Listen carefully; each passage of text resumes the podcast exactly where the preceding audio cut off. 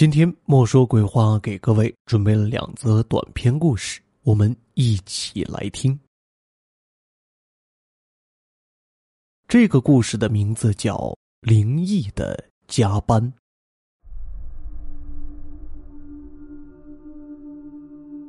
最近我接了一个新项目，经理说务必要赶在月底前完成。他还说，如果能顺利完成，会有物质奖励，并且还有提升的机会。时间紧，任务急，为了能顺利完成任务，我决定通宵加班。在此之前，我做了一些准备，特意买回了两大箱的方便面，还有一些零食。我打算饿了就吃方便面，渴了还有大桶的矿泉水。实在困了，我就趴在电脑桌上眯一会儿。整整两个星期，我都把自己关在办公室里，足不出户。这天早上，我终于完成了任务，从椅子上站起来，我活动了一下筋骨，伸了个大懒腰，走出办公室，疲倦感一下子就席卷了身体，我感到了前所未有的困倦。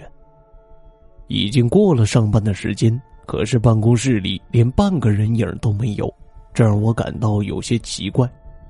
可是我也顾不了那么多了，想早点回家好好睡一觉。大街上阳光明媚，一瞬间让我睁不开眼睛。家里的门虚掩着，不由让我警惕起来。难道我出门这几天家里进贼了？这时我听见门内传来了说话声。梁炳是一个爱岗敬业的有为青年，只可惜。哎，是啊，没想到啊，会在加班中猝死。如果我们知道他身体不好，绝对不会允许他私自加班的。不过，家属们请放心，我们公司将以梁炳同志为榜样，学习他的英雄事迹，并且我们公司将授予他劳动模范的称号，这是抚恤金。我推开房门，屋子里挤满了黑压压的人群。他们个个穿着黑色的西装，表情肃穆，神色凝重。在屋子的正中央，挂着我大大的黑白照片。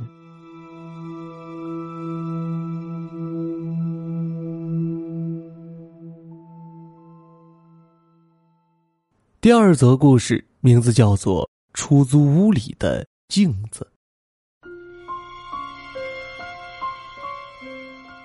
天气热的可怕，太阳高高的挂在天上，仿佛要把地上的一切生物融化。李阳无力的走在大街上，正在为找房子的事发愁，汗水已经把衣服湿透了。该死的天气，热死我了！先去找个地方解决肚子饿的问题再说吧。李阳牢骚的嘟囔着，他来到了自己常去的那家土菜馆，和老板也算是熟人。而且店里有空调，可以凉快凉快。坐下点了几个菜后，便埋头吃起来。也许因为天气特别热，店里客人不多，老板也就和李阳聊起来了。还在为找房子的事儿发愁呢？是啊，好一点的又贵，差一点设备太差了。我倒是知道一个房子，里面设备都挺好的。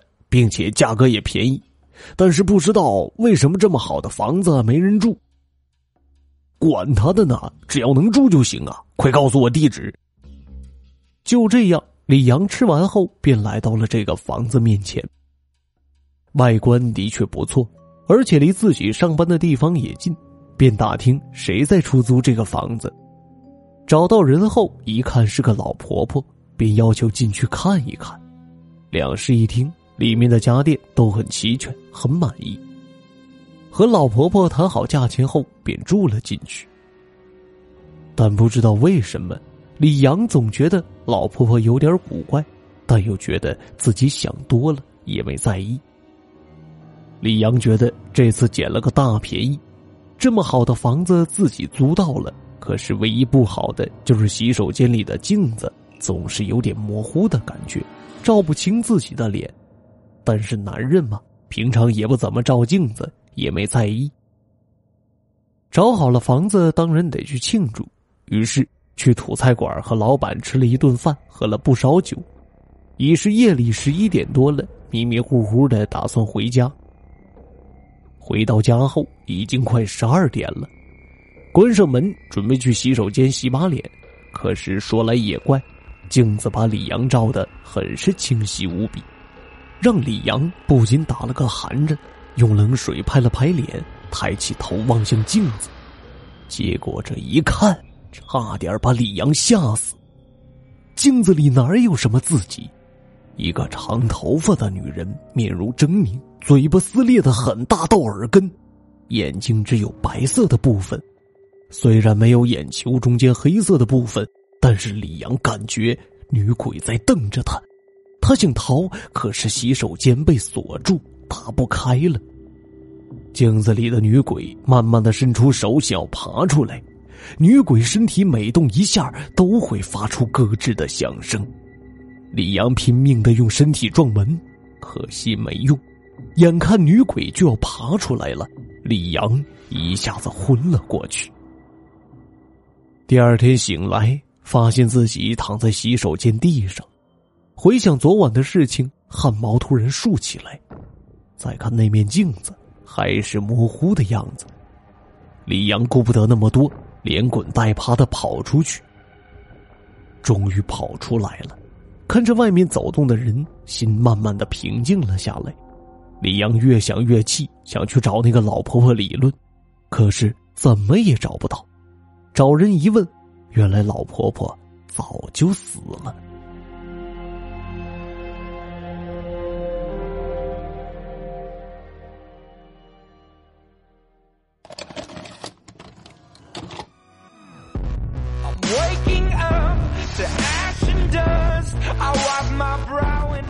OK，今天的两则短故事就为各位播讲完毕了，感谢您的收听。